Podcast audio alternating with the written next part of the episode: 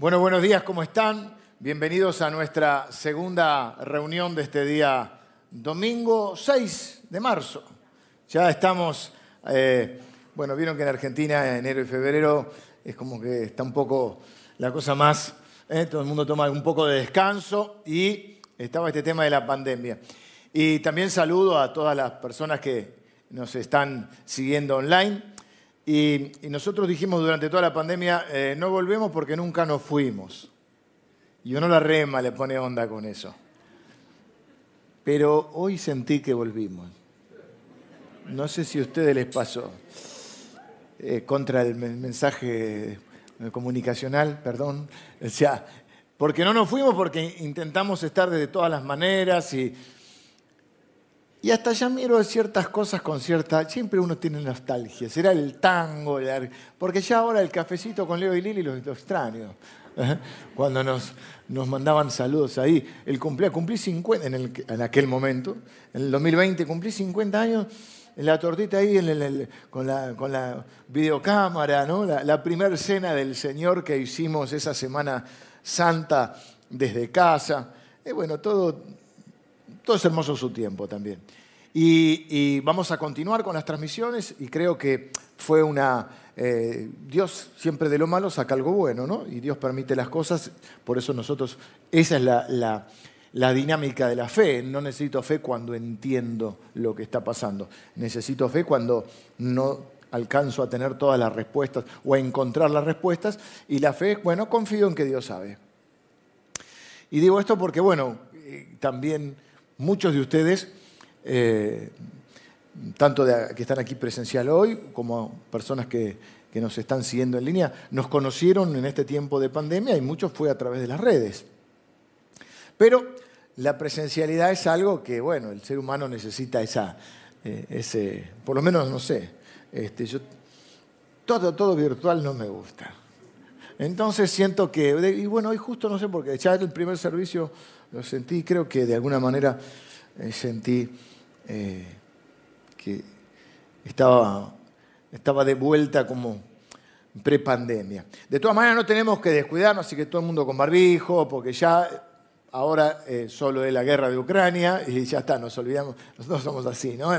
Este, mm, que no le estoy restando importancia, de hecho estamos orando, dijimos el domingo pasado y también por toda la paz en Europa Oriental, eh, la paz en el mundo, porque no es el único lugar donde hay guerras.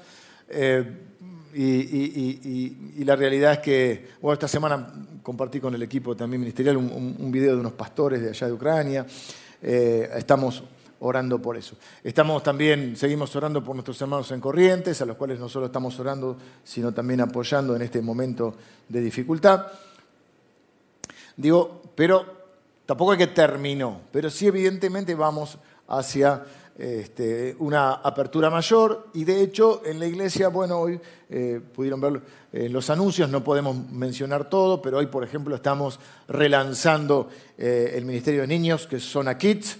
Eh, estamos, aprovechamos la pandemia para hacer varios cambios, la realidad es dinámica. Y todos aquellos que ejercemos algún tipo de liderazgo en alguna área, tenemos que saber que hay cosas que no deben cambiar y hay muchas que sí tienen que cambiar. Y que lo que por ahí en un tiempo fue útil en otro no. Tenemos que ser flexibles al cambio. La iglesia, aunque se ponga grande, no tiene que perder la flexibilidad. Y entonces, por ejemplo, estamos eh, reformulando eh, la estrategia juvenil en cuanto a edades, en cuanto a horarios, en cuanto a actividades se lanzan toda la parte formativa de la iglesia, con las cuatro escuelas, la escuela de orientación familiar, el instituto bíblico, la escuela de adoración y música y la escuela de, arte, ¿eh? que tiene danza, teatro, dibujo, y vamos a ir agregando cosas. Se lanzan todos los grupos en los cuales uno se puede anotar. Nuestra iglesia tiene ese mix de que de alguna manera tenés que estar pastoreado. Nosotros somos miles de personas y no podemos depender solo de un pastor. Entonces, la idea es que pueda ser, mi función no es que yo pueda pastorear individualmente a cada persona, sino que tratar de asegurarme dentro de lo posible, el gran pastor es el Señor, que todos de alguna manera sintamos que estamos contenidos y pastoreados de alguna manera. Entonces hay ministerios en los cuales si servís vas a tener un líder en el cual poder ser pastoreado. Hay grupos, por hay un pastoreo por edades, hay pastoreos por, por grupos de, de, de afinidad o de circunstancia de vida, como puede ser aquellos que están atravesando una enfermedad, las mamás que están criando a sus hijos eh, sin la presencia física de un padre, eh, grupos por profesiones. Tenemos un montón de posibilidades en las cuales podemos servir y ser servidos. Hoy vamos a hablar de la bendición del servir y de la bendición del dar. En esta serie, ya me voy metiendo en el tema, todo lo puedes averiguar eh, al terminar la reunión, está el stand para aquellas personas que se están integrando en el último tiempo, el stand de integración, allí en el lobby de la iglesia. También afuera ah, hay algunos stands donde están anotando para los diferentes grupos. Durante estos domingos eh, ya estamos eh, anotándonos para las diferentes y también para la información que necesiten. No queremos que estés todo el día en la iglesia.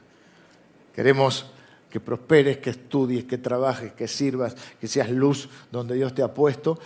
Pero la iglesia sí está abierta todos los días, de lunes a lunes, de 8 de la mañana a 9, a veces hasta las 11 de la noche, de acuerdo a, las actividades, para que de alguna forma podamos servir mejor, servirte y también que vos puedas canalizar los llamados y las vocaciones eh, que Dios ha puesto eh, en la vida de cada uno. Y hoy, eh, de alguna manera, estamos con esta serie que hemos llamado El Reino del Revés, no porque el reino de Dios esté al revés, en realidad porque este mundo está al revés. Creo que hay un tango ¿no? que dice que el, como que el, mundo está patas para arriba o algo así. Y hay una, es una obra de teatro o un libro, se llama Para en el mundo, me quiero bajar. ¿Por qué le pusimos el reino del revés? Porque para la lógica humana, muchos principios, muchos valores, muchos conceptos del reino de Dios son al revés de lo que uno ha pensado. Es decir, la lógica divina o la lógica de Dios no coincide muchas veces con la lógica humana. Hemos hablado que la palabra mundo tiene muchas acepciones. Dios amó al mundo, ¿a qué se refiere? A las personas. Dios creó el mundo, ¿a qué se refiere? A la creación. Pero también dice la Biblia, no améis al mundo, pero ¿cómo si Dios amó al mundo? Está hablando de un sistema de valores, de un sistema de creencias. No, no se conformen a este mundo o a este siglo, también va a decir. Jesús, Dios va a decir, mis pensamientos son más altos que vuestros pensamientos. Y mis caminos son más altos que vuestros caminos. Y así como hay un, mundo, podríamos decir, hay, una distancia entre el cielo y la tierra, así es la distancia que hay, dice Dios, entre mis pensamientos, mis caminos, que los de ustedes. Y cuando habla de caminos, habla de formas de manejarse, formas de vivir, formas de transitar la vida, forma, una manera de hacer las cosas. Y Dios dice, mi manera de hacer las cosas no es la misma de ustedes. Y cuando empezamos a caminar con Cristo, porque Dios te salva en un momento, pero la conversión es un proceso, ¿eh? en el cual ninguno es una obra terminada, todos estamos en proceso, si la evidencia del encuentro con Cristo es un cambio. Si no hay cambio, no hay nuevo nacimiento. O si no hay nuevo nacimiento, no hay cambio. Pero es un cambio luego progresivo donde tenemos que desaprender algunas cosas de cómo pensábamos o cómo vivíamos. Jesús usa esa fórmula para enseñar y va a decir, oísteis que fue dicho, pero yo os digo.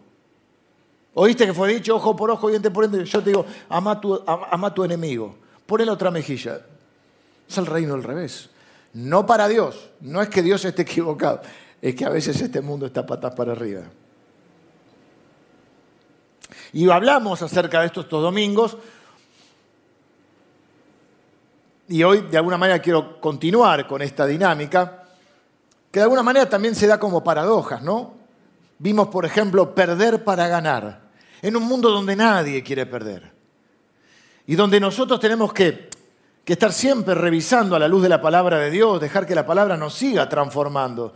Porque como les hemos hablado de que dentro nuestro se produce esa especie de, de guerra civil entre la naturaleza humana y ahora somos participantes de la naturaleza divina cuando conocimos al Señor. Pablo le llama la carne y el espíritu. Y no es que antes era malo, ahora soy bueno. ¿Vos decís?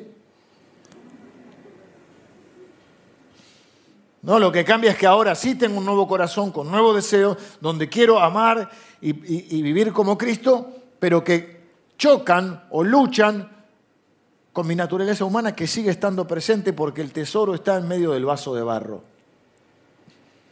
Entonces no es que antes era egoísta, ahora soy generoso.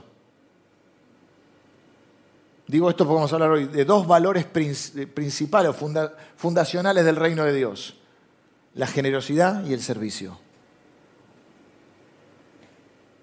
No es que antes era egoísta, no, no. O antes era orgulloso, ahora soy humilde. No, no. Soy alguien que busca la humildad. Pero el apóstol Pablo dice, yo mismo no pretendo haberla cansado, menos mal, si él dice eso, nos da un poco de tiempo. Y vimos entonces que en el reino de Dios, perder con Dios es ganar. Pero yo estoy acostumbrado a un mundo en que nadie quiere perder. Y a veces se nos pega. Y me frustro, que es una palabra que me encanta y no me sale. Me frustro y digo, ¿qué estoy modelando? si los que tengo alrededor ninguno quiere perder? Si nadie quiere pedir perdón. Si cuesta tanto que alguien diga me equivoqué. No lo hice, tenía que hacerlo y fui negligente. No lo hice. Sin excusas. Sin medias verdades sin manipular la realidad. Yo sé que hay hechos, no interpretaciones, como decía Nietzsche, y que todos tenemos una interpretación de la realidad. Pero qué casualidad que siempre la interpretación es la que nos va a favorecer. Y en el reino de Dios hay que perder para ganar, o hay que estar dispuesto a perder para ganar. Hablamos de morir para vivir. Jesús diciendo, el que ama su vida la perderá. Pablo diciendo, para mí el vivir es Cristo, el morir es ganancia. ¿Dónde se ha visto? Estamos todos locos. Y el mismo Pablo dice, claro, porque la palabra del Evangelio es locura para los que se pierden, pero para los que creen es poder de Dios. Y cuando nosotros nos animamos a entrar en la dinámica de Dios y a vivir por la fe y por las convicciones que Dios ha puesto en nuestro corazón, por lo que sabemos que está bien, por lo que sabemos que tenemos que hacer, pero no lo queremos hacer porque sentimos que estamos perdiendo o que vamos a perder algo. Pero hemos cantado de recién, yo no soy esclavo del temor, yo soy un hijo de Dios. Y Pablo dice, les ruego por favor, te lo pido. Que anden como es digno o de acuerdo al llamamiento con el cual han sido llamados.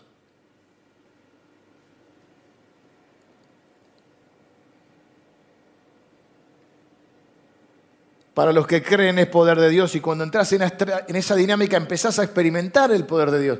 Yo estoy perdiendo, estoy renunciando y resulta que estoy ganando, que soy más feliz que antes, que experimento la sensación de sentir que estoy en la voluntad de Dios.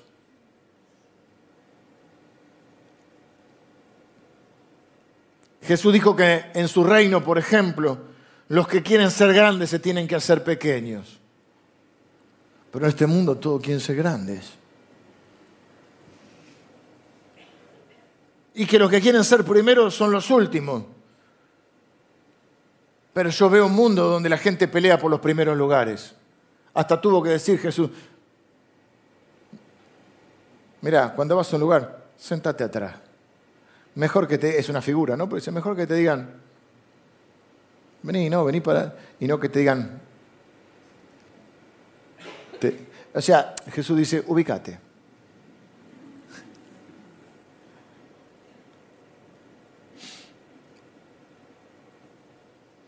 Jesús dice que lo, son más importantes, miren, lo vamos a leer en un ratito, pero dice que son más importantes los que sirven que los que son servidos. Y después aclara, y yo estoy entre ustedes como el que sirve. El reino de Dios es diferente. Y necesitamos la fe para confiar que esa dinámica funciona. Jesús diciendo, miren, es más bienaventurado dar que recibir. La bendición está en dar más que en recibir. Ese es el primer principio que quiero mencionar hoy. En realidad son dos que son lo mismo, porque dar y servir son dos maneras de decir lo mismo. Y cuando hablo de dar, ya que alguno está pensando, eh, porque en la iglesia piden plata, vos pues en esta iglesia nadie pide nada. Pero sí enseñamos los principios de Dios. Y viene Jesús y dice, vamos a leer Lucas capítulo 6, versículo 38.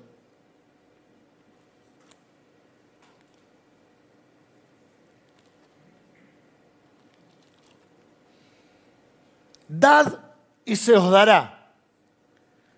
Y empieza a describir, dice, medida buena, apretada, remecida y rebosando, darán en vuestro regazo, porque con la misma medida con que medís, os volverán a medir. Está hablando de una medida de dar. Y cuando hablo de dar no estoy limitando o circunscribiéndome al dinero. Estoy hablando de generosidad. Cuando uno se brinda. Por eso dije que es lo mismo que es lo mismo. Vamos a desgranar un poquito. Pero estamos hablando es dos maneras de decir lo mismo, de servir, de darse por los demás, de ser generoso con tu tiempo, con tus, con tus afectos, eh, con la expresión de tus afectos, con tu calidad de servicio, con buscar la bendición de los demás. Y claro, creo que la lógica de este mundo es distinta, porque ¿cómo nos, nos, nos hemos formado en este mundo? ¿Cuál es la corriente, el pensamiento, la tendencia de este mundo? Cuanto más acumule, más voy a tener. De hecho, hay un dicho popular que dice, creo que era una canción, porque el que guarda siempre tiene. En la, la pandemia, tiene un poco más de tiempo para ver un... Los horarios, no era que tenías más tiempo, que estabas cambiado con los horarios, ¿viste? 3 de la mañana, Home and Health. Home and Health, ¿qué estoy? Hay algo que no está bien en mí. Hermanos a la obra, remodelaciones, viva la o véndala. ¿Cómo me gustan todas esas? Me... No sé por un ladrillo, tengo amigos que son constructores, yo no. Pero estaba ahí, ¿no? Espacio abierto, las encimeras. ¿No te preguntaste qué eran las encimeras? La mesada era. Oh, oh, tú sabes, los préstamos que tienen. Bueno, otro mundo, ¿no? Esta es otra lógica. ¿Por qué les cuento esto? Porque hay uno que era acumuladores.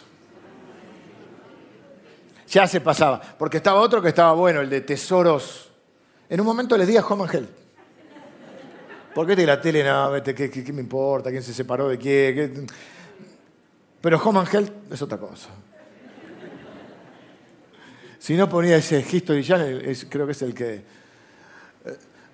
ese que decía, ¿cómo fueron eh, los ovnis eh, en Canadá? la presencia extraterrestre. Y había uno que era acumuladores. Entonces uno primero apunta con un dedo pero dice el dicho que hay tres que te apuntan a vos, ¿viste? Por eso no, señales a nadie, ¿eh? porque todo vuelve. No juzguéis y no seréis juzgados. Con la medida que medís vas a medir. y cuando vos le pones la vara muy alta a los demás, te quiero decir algo, te están esperando. Te están esperando, vos pusiste la vara allá y después no hagas una. ¿eh? ¿Dónde nos quedamos en acumuladores? Y entonces hicimos una autoevaluación en casa. Y aprovechamos. Había tiempo, viste esas cosas que van quedando. Mi mujer es muy ordenadita, pero teníamos, viste ahí, carpetita, todas cajitas con apuntes de la universidad. Voy a decirle el, el año en que me recibí de la universidad, el año 1992. Había autos, ¿eh? existía la televisión. ¿Para qué guardé los apuntes? y así. El traje, guardaste el traje de casamiento. No es una motivación para bajar de peso. Son 32 kilos, no entra más. Claro, la gente dice, ¿cuándo te casaste? Hace 32 kilos. Y empezamos a guardar. Y abrís el cajoncito y hay un corcho de vino. Por si pierdo el corcho, pero si cuando la abrís se acaba. La tapita de gaseosa. Está bien que hay gente que recicla. Bueno, entonces aprovechamos para hacer una. Y estaba, la, creo que japonesa, Maricondo, te hace feliz, lo usaste y no me acuerdo cuál es la tercera. Y a mí no me hace feliz cuando no me entra. Y quiero, porque el dicho popular dice, el que guarda siempre tiene, pero la Biblia no dice eso. La Biblia dice que el que da siempre tiene. Proverbios 11, 24 y 25 dice, hay quienes reparten y les es añadido más. Y hay quienes retienen más de lo que es debido. No es que no hay que retener nada. Retienen más de lo que es debido y vienen a, pobreza. El alma generosa será prosperada y el que saciare, él también será saciado porque, bueno, ahí hay un ciclo virtuoso del cual vamos a hablar. Pero fíjense que dice que el que da siempre tiene, no el que guarda. Ahora, no estoy en contra del ahorro. Quiero dejar en claro esto. Hay una corriente que piensa, yo respeto todas las corrientes, no todas, pero hay, quien puede pensar en esto diferente y está bien. Hay una corriente que piensa que el ahorro es falta de fe. Yo no pienso eso, yo no creo eso. Yo creo que en una buena administración Dios nos pone como administradores y hay momentos de tu vida, hay momentos donde por ahí puedes tener una capacidad de ahorros, hay momentos que lamentablemente no, y son los momentos, eh, bueno, ya el gran administrador del Antiguo Testamento, uno de los grandes era, eh, ayúdenme que se me fue, José estaba con Jacob, sabía que no era, pero José, siete años de abundancia, prepara para siete años. Así que yo no creo que sea falta de fe porque además es la única manera de lograr metas. Aún como iglesia lo hacemos, para después poder encarar un proyecto, de ampliación. Bueno, hemos, hace 22 años que estamos construyendo. Eh, compra de propiedades, bueno, puede un día para el otro. Por supuesto que hay un margen para la fe. Y cuando vos tenés la convicción de Dios, tenés que tener. Pero la fe no es un acto de irresponsabilidad, un salto al vacío. La fe es una respuesta a una palabra de Dios, a una convicción de Dios. Pero Jesús mismo dijo, nadie se pone a construir un edificio si primero no, sabe cuánto vale, cuánto le va a salir. Y nadie va a la guerra si no sabe, a ver, ellos son 10.000, nosotros somos 5.000. Bueno, va y dice, y negocia, ¿no? Entonces, yo no creo que, que el ahorro sea una falta de fe. Creo que la ambición y la acumulación desmedida no trae bendición. Creo que en una buena administración y eh, en, la dinámica de tu vida, repito, hay diferentes momentos en tu vida, debería poder alcanzarte para, en la prioridad, primero ser fieles con el Señor, eh, con nuestra familia, ser generosos, poder eh, destinar una parte para ayudar a los demás, una parte para prever ¿eh? situaciones futuras, para prepararse también para el futuro, lo que llamamos ahorro. Y debe haber, Dios nos da la sabiduría, la capacidad para poder y también, obviamente, que uno se debe preparar en eso. Pero sí creo que la ambición y la acumulación desmedida no trae bendición. Y que si alguien pone, este es el, el punto central, su seguridad en los recursos que tiene o en las riquezas, la Biblia dice que esas riquezas pueden fallar. Como decía el gran Tuzán, puede fallar. De hecho, en algún momento van a fallar. Pero el que pone su seguridad en Dios comprobará que Dios no falla. Las riquezas o el dinero son una gran herramienta, un muy mal Dios. Y la raíz de todos los males es el amor al dinero. Y no le estoy predicando a no cristianos.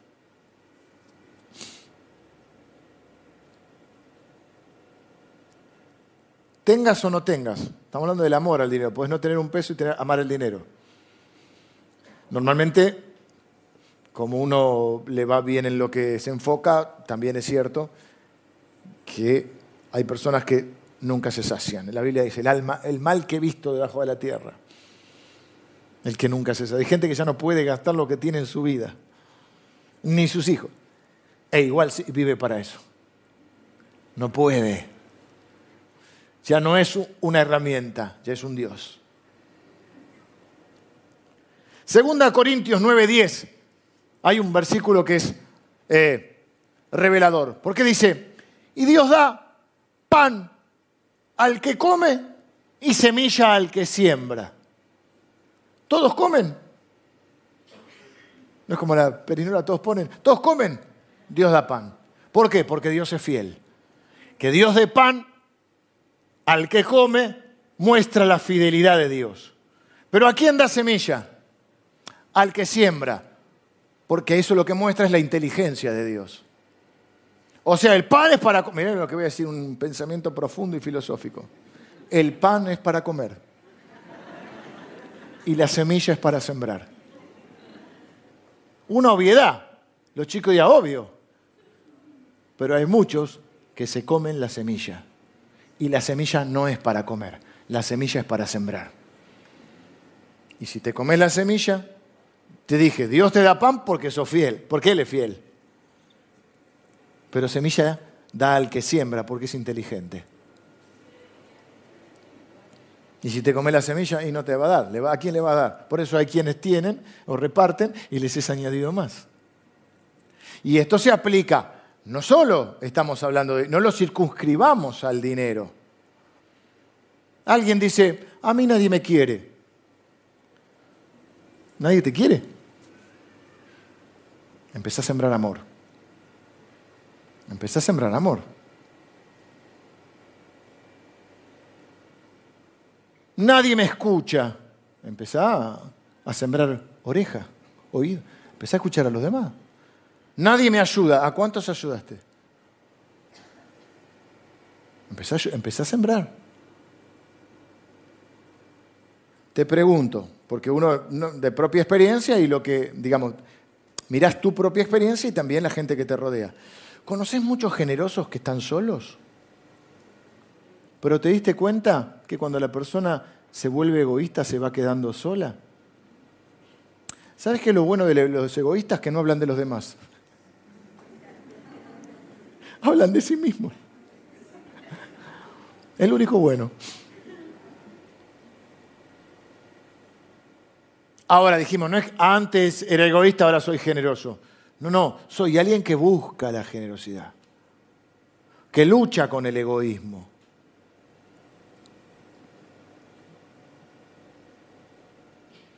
Claro que hay otra ley, otro principio, otra ley, digamos, que la ingratitud, que a veces contrarresta, porque cuando uno enseña estas cosas, siempre buscamos la excepción y no la regla. Vieron que dice, la, excepción confirma la norma.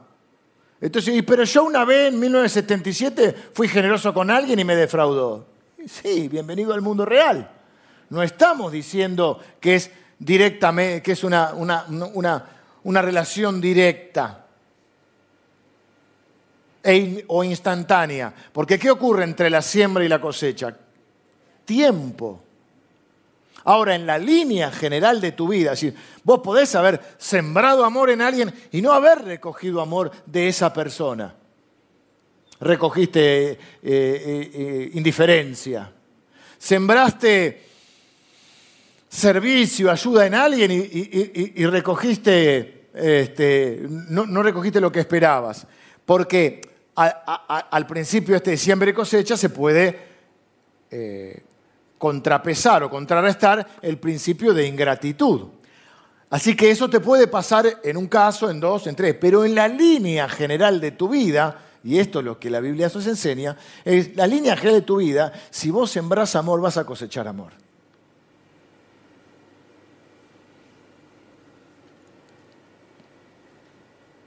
Y si, si ¿Qué digo yo siempre? cristianos que a veces esto que te decía de la vara muy alta, ¿por qué no empezamos a sembrar misericordia? Porque un día la vas a necesitar. Porque un día vas a tener un tropezón. Y si vos en vez de misericordia sembraste juicio, ¿qué crees que vas a cosechar?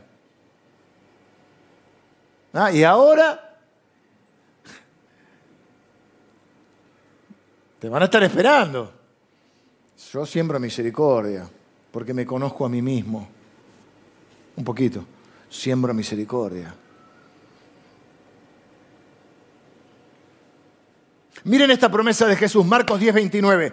No hay nadie, nadie, ¿eh? que haya dejado madre, casa, eh, tierras, no sé qué más dice, casa, hermanos, hermanas, padre, madre, hijo, tierra, por causa de mí del Evangelio, que no reciba cien veces más en este tiempo, en este tiempo, diez mil por ciento es cien veces más. Ay, algunos se dejan estafar porque le ofrecen 10, 15% mensual sin moverte de tu casa.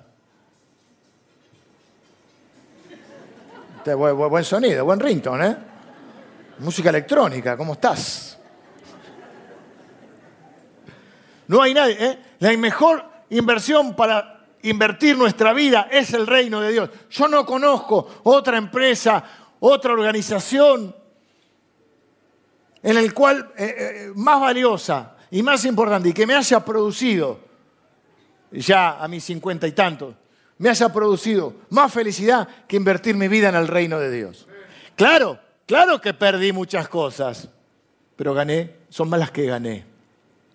No vengo a idealizar, porque a veces en, en pro de, de, animar, y está bien, tenemos que animar a los que tienen llamado, no, porque Dios, pero Jesús desalentaba porque sabía que era difícil. Te seguiré donde quiera que vayas, mirá que no tengo donde recostar la cabeza. ¿eh?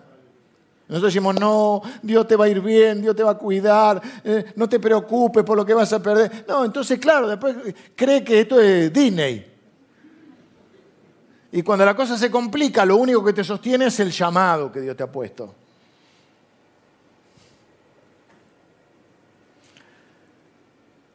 Voy a poner una ilustración, porque este es el ciclo de Dios. Te bendeciré y serás bendición. Por eso los cristianos hablamos de algo que suena mal si, eh, si no se interpreta bien. Quiero ser usado por Dios. Claro, pero en realidad suena mal porque cuando vos decís que alguien me usó, es alguien que sacó un provecho de vos en su beneficio, no es algo, una connotación negativa. Y los cristianos decimos, Señor, usame o, otra frase que usamos los cristianos a veces es yo quiero ser un canal de bendición. ¿No? A eso nos referimos, a este ciclo que Dios tiene con su gente. Te bendeciré, o sea, primero es la bendición de Dios y serás bendición.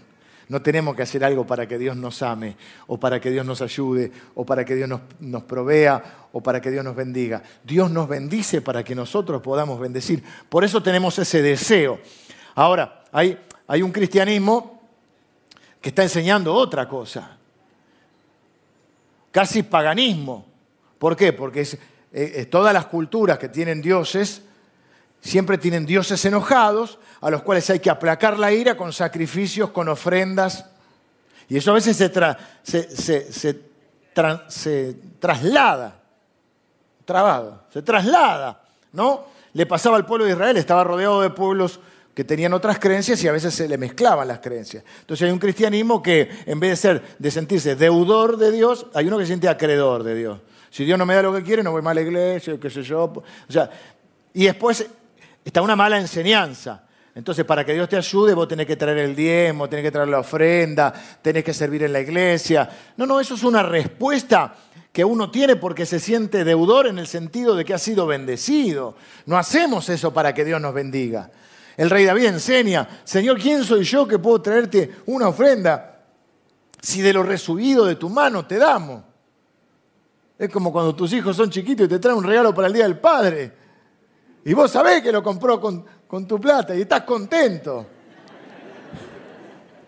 Y él viene todo contento al traerte el regalo. Y, a si algún, algún pibe medio vivo, le das para el regalo y te trae un pañuelo. Hay muchos cristianos que hacen eso.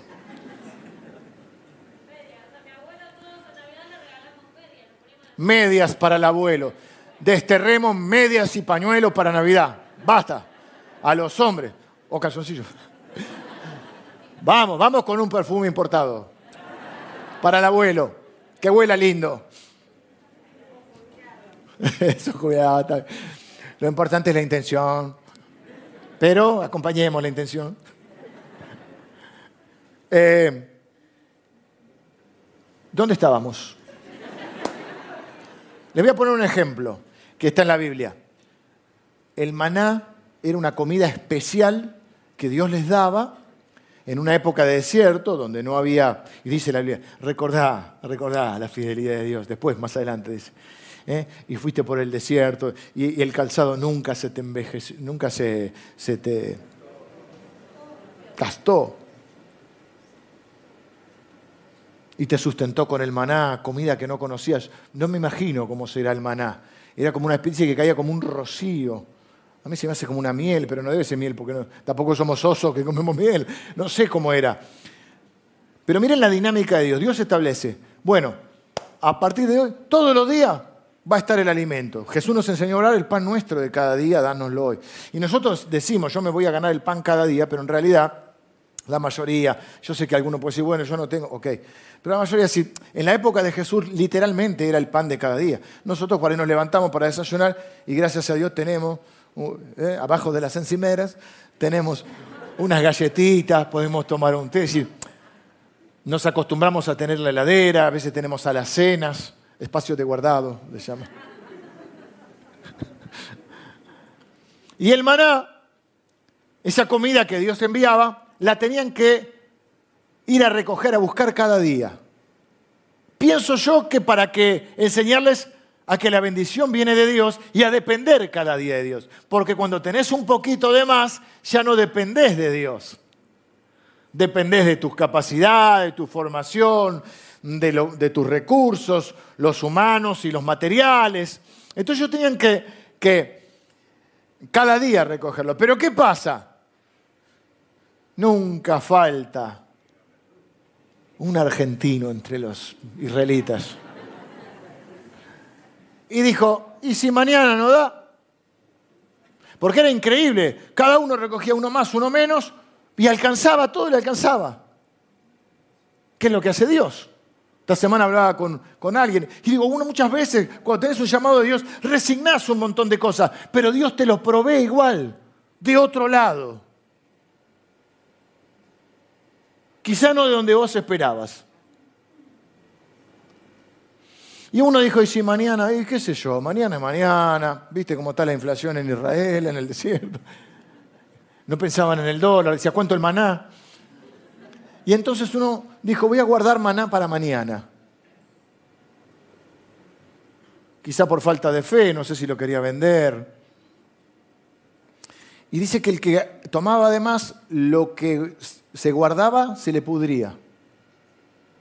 Y vos decís, Dios no hace algo malo. Así que no era que Dios mandó maná podrido. Es que Dios le dijo, juntá lo que necesitas para hoy. Y de la misma manera el maná es una figura de la bendición. Y cuando vos te guardás la bendición y no sos ese canal de... Se tapó el canal.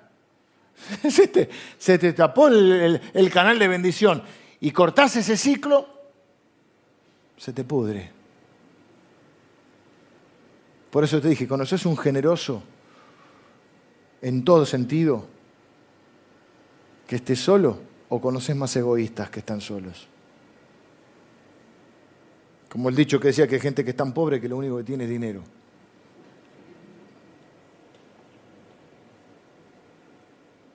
El dar es la naturaleza de Dios, tengo que apurar. Pero les dije que dentro de nosotros conviven dos naturalezas. Nuestra naturaleza es egoísta. Por eso luchamos, no es que antes era egoísta, soy generoso. Fíjense, nace el, chiquito y aprende a decir mío. Y vos tenés que compartir, y está con su juguete y tiene otro al lado. Y viene otro, otro, otro niño y quiere tomar su juguete, y él toma su juguete y se lo da por la cabeza. Se lo comparte, pero por la cabeza. Y le dice mío. No estaba jugando con eso. Nuestra naturaleza es esa. Pero servimos a un Dios cuya naturaleza es dar. Por eso le decía, los falsos dioses son los dioses a los cuales hay que hacer algo para ganar su amor. Sacrificios, ofrendas, peregrinaciones a diferentes lugares, pagar tu deuda en el purgatorio, pagar tu deuda kármica ¿eh? hasta que en otra vida. Y a veces se les pega eso a los cristianos y entonces nos han mostrado un Dios que parece que también siempre está enojado, que nunca ofrendas lo suficiente, que nunca servís lo suficiente, que nunca vas a la iglesia lo suficiente, un Dios que hay que pagarle para que nos quiera. Pero no es el Dios que yo veo en la Biblia. Veo que la naturaleza de Dios es dar. De tal manera amó Dios que dio a su Hijo. Dicen que se puede dar sin amar, pero no se puede amar sin dar. Y dice la Biblia, si alguien, ¿cómo puede decir que ama a alguien? Si le ve una necesidad y cierra contra él su corazón. Qué fea figura, cerrar el corazón. Pero Dios nos dio a su Hijo Jesús. Jesús nos dio el Espíritu Santo nos dio su palabra, nos da poder para vivir otra vida, nos da el perdón, nos da la vida eterna, nos da la iglesia, nos da dones, capacidades, nos da provisión. Es un Dios que da, no es un Dios al que hay que darle. Como muchos enseñan. Dios no te va a bendecir, yo no te voy a decir mentiras acá, Dios no te va a bendecir porque des el diezmo o porque des la ofrenda. Dios ya te bendijo. El tema es qué vas a hacer con lo que Dios te bendijo.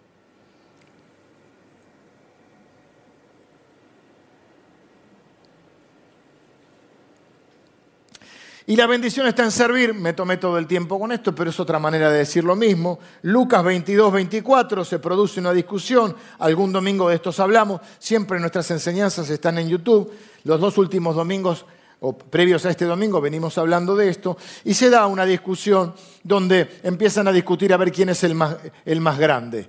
¿Por qué? Porque claro, ellos empiezan a ver que Jesús les habla de que eh, su tiempo está por culminar en la tierra, que se acerca a la cruz, y entonces dice el versículo 24 del capítulo 22, hubo también entre ellos una discusión o una disputa, una pelea por sobre quién de ellos sería el mayor.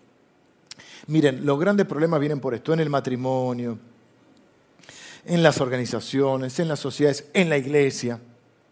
Miro para atrás y la experiencia que veo es que la mayor eh, causa de división en las iglesias es la pelea a ver quién es el mayor. Desde Caín y Abel, si arrancamos, dos hermanos peleando por lo mismo. Hay tanta veces falta de valoración que después buscamos la valoración en los títulos. ¿Se acuerdan de ese personaje que estaba en, la tele que era Figuretti? Yo a veces veo personas tan necesitadas de valoración que quieren figurar y no se dan cuenta.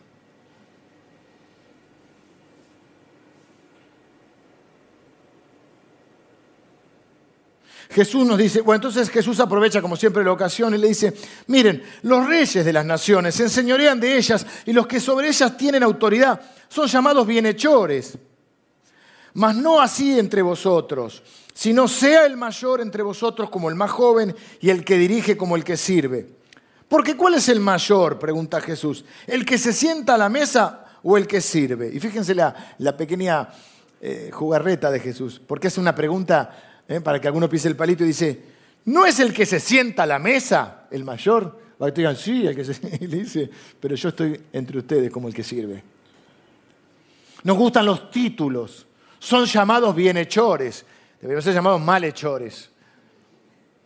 ¿Eh? Las, las, posiciones de poder, dice, busca la gente, la dinámica en este mundo es buscar posiciones de poder, títulos, lugares, para hacer, para beneficiarnos, sacar provecho, beneficios, privilegios, ¿no? Para hacerse, esa es la lógica del que manda en esta tierra, es ser servido. Entonces, mientras les lava los pies, les dice que la dinámica del Evangelio es otra. En este reino, las posiciones y el poder no sirven para nada si no sirven para servir. Pero se nos pega. y yo entiendo y mucha gente se acerca a mí cuando se presenta, y porque es la dinámica que han aprendido. Entonces me dicen, yo en la otra iglesia eh, tocaba el piano, y yo lo miro y digo, pero ¿sabes qué? No sos un piano con patas para mí. Hoy por hoy no me interesa que toques el piano. No es que no se puede comentar, ahora nadie va a decir nada. Digo, esta dinámica, ¿no? Y, y, nosotros dándole carguito para que se queden en la iglesia, porque si no le das el título o el cargo, se enoja y se va a otro lado. Falta de valoración. ¿Camillero de Anacondia? No, ese está bien, es un buen título. Y yo le digo, no, mira, estás viniendo, tómate un tiempo, adorar al Señor, recibí la palabra, eh, quizás venías de una época de mucho servicio y necesitas un tiempo de esto. Pero se nos pegan los títulos. Ya no alcanza ahora con pastor, ahora hay que hacer apóstol, eh, obispo. Hay uno me dijeron que se puso el nombre de arcángel. Imagínate. ¿Sabés lo que es sacar la billetera y decir, soy arcángel?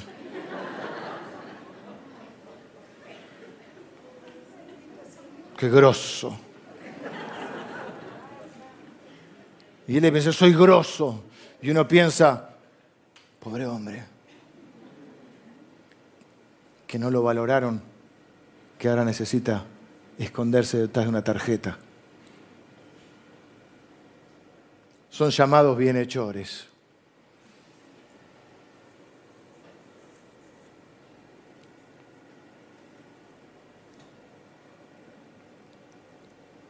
Jesús dice, pero yo estoy lavándole los pies. Y todos queremos ser como Cristo. Pero después hay una discusión en el matrimonio y quiero ganar. Y hay una discusión entre líderes y quiero ganar. No, es que tengo convicciones.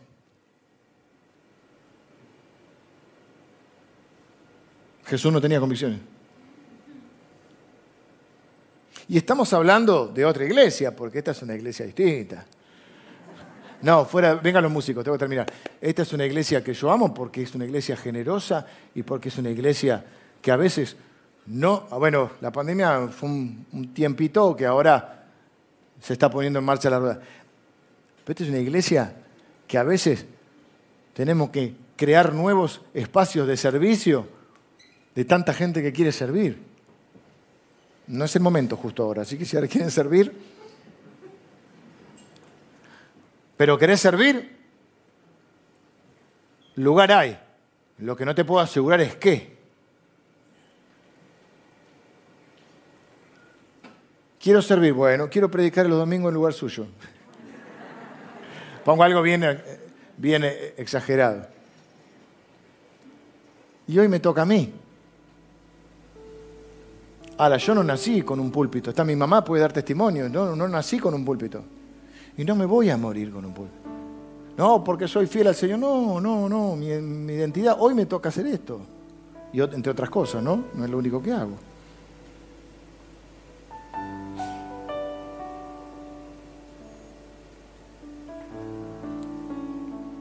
Termino. Jesús dice, no dice Jesús, es sobre Jesús en realidad. Algunos creen que era una canción que se cantaba, así como la que vamos a cantar ahora, que se cantaba en la iglesia primitiva. Otros creen que es un credo, que es como algo que se, eh, se repetía todos juntos. Se lo voy a leer, lo iba, iba a decir de memoria, pero era para figuretear que lo sé de memoria, entonces lo voy a leer.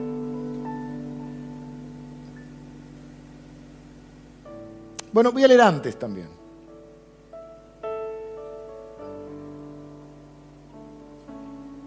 Voy a leer antes, voy a empezar antes de la canción, después está la canción. Nada hagáis por contienda o por vanagloria, mira. Antes bien con humildad, estimando cada uno a los demás como superiores a sí mismo. Esa es la única manera en que vos puedas pedir perdón. Esa es la única manera que puedas buscar la humildad. Si vos pensás que el otro es mejor que vos, que el otro también puede tener razón, que el otro también piensa, que no hay nadie que las sabe todas. Nada hagáis por contienda o por vanagloria, ante bien con humildad, estimando cada uno a los demás como superiores a sí mismo. ¿Sabes qué? Vos sos mejor que yo.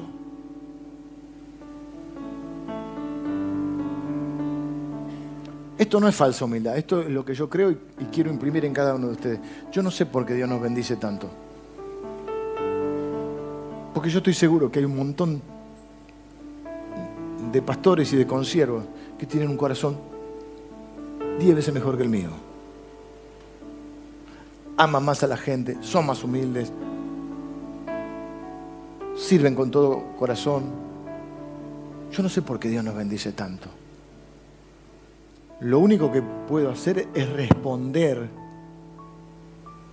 a esa bendición con gratitud, con servicio, con generosidad. Lo cual no quiere decir que lo tengo, sino que lo busco. No mirando cada uno por lo suyo propio, sino cada cual también por lo de los demás. Porque parte de lo que Dios te da es para que lo compartas.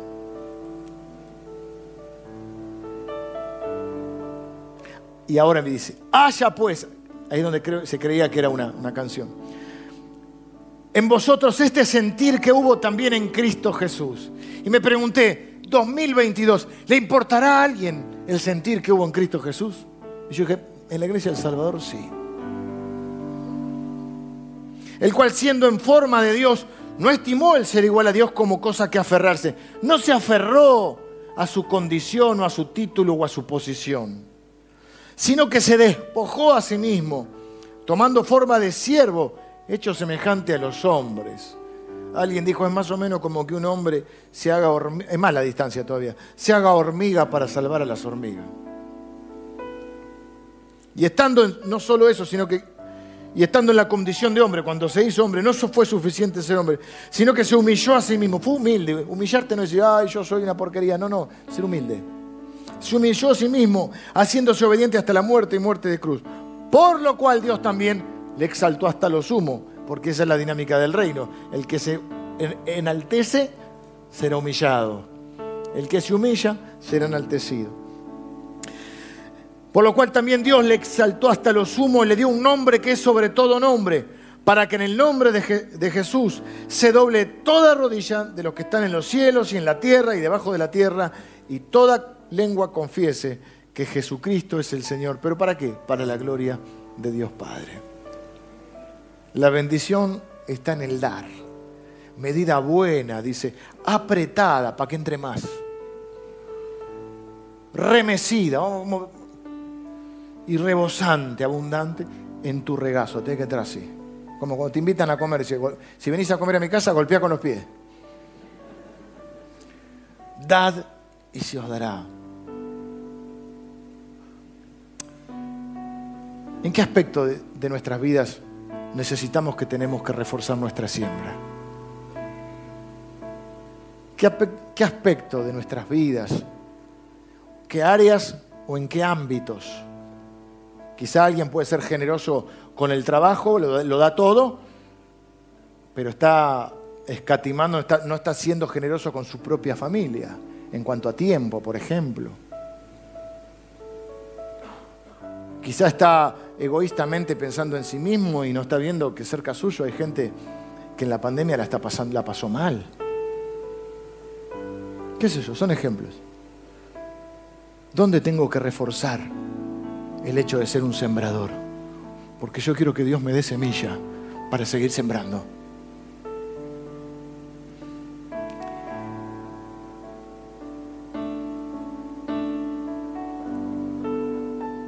¿Y en qué áreas de mi vida? ¿O qué momento? Porque son momentos.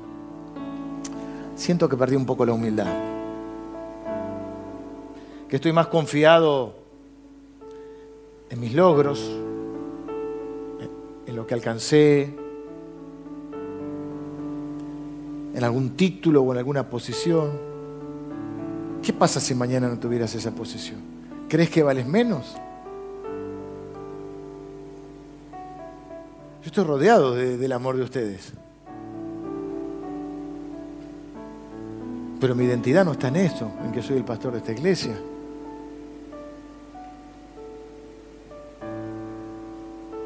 Mi identidad es que soy un hijo de Dios, que hoy sirve en esto. Y mañana Dios dirá.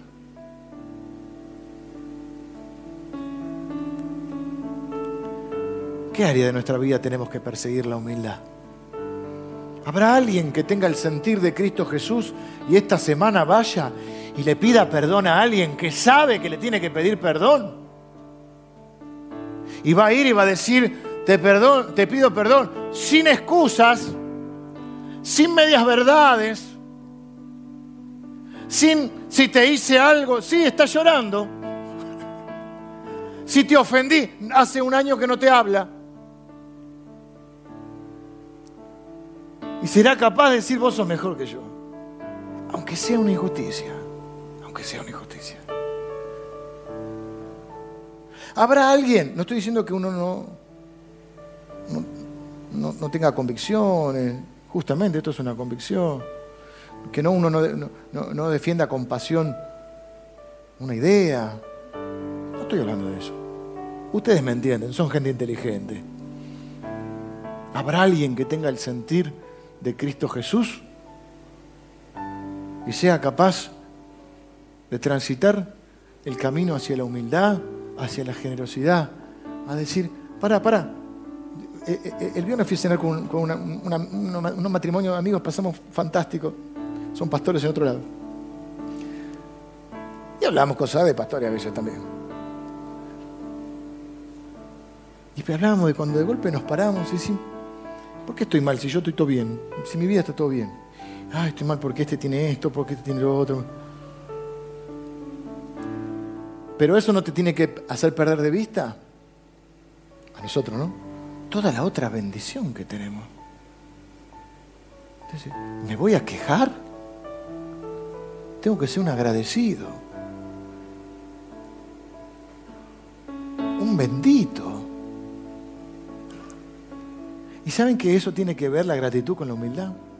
Porque la humildad es cuando uno dice, yo no lo merezco. Si vos te lo mereces, no vas a estar agradecido. Es que vos podés decir, yo no merezco esto.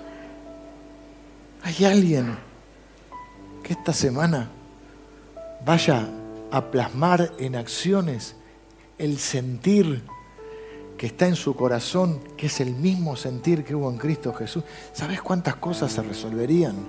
En tu matrimonio, con tus hijos, en tu trabajo, en la iglesia, con gente que tenga el sentir de Cristo Jesús y empiece a lavar los pies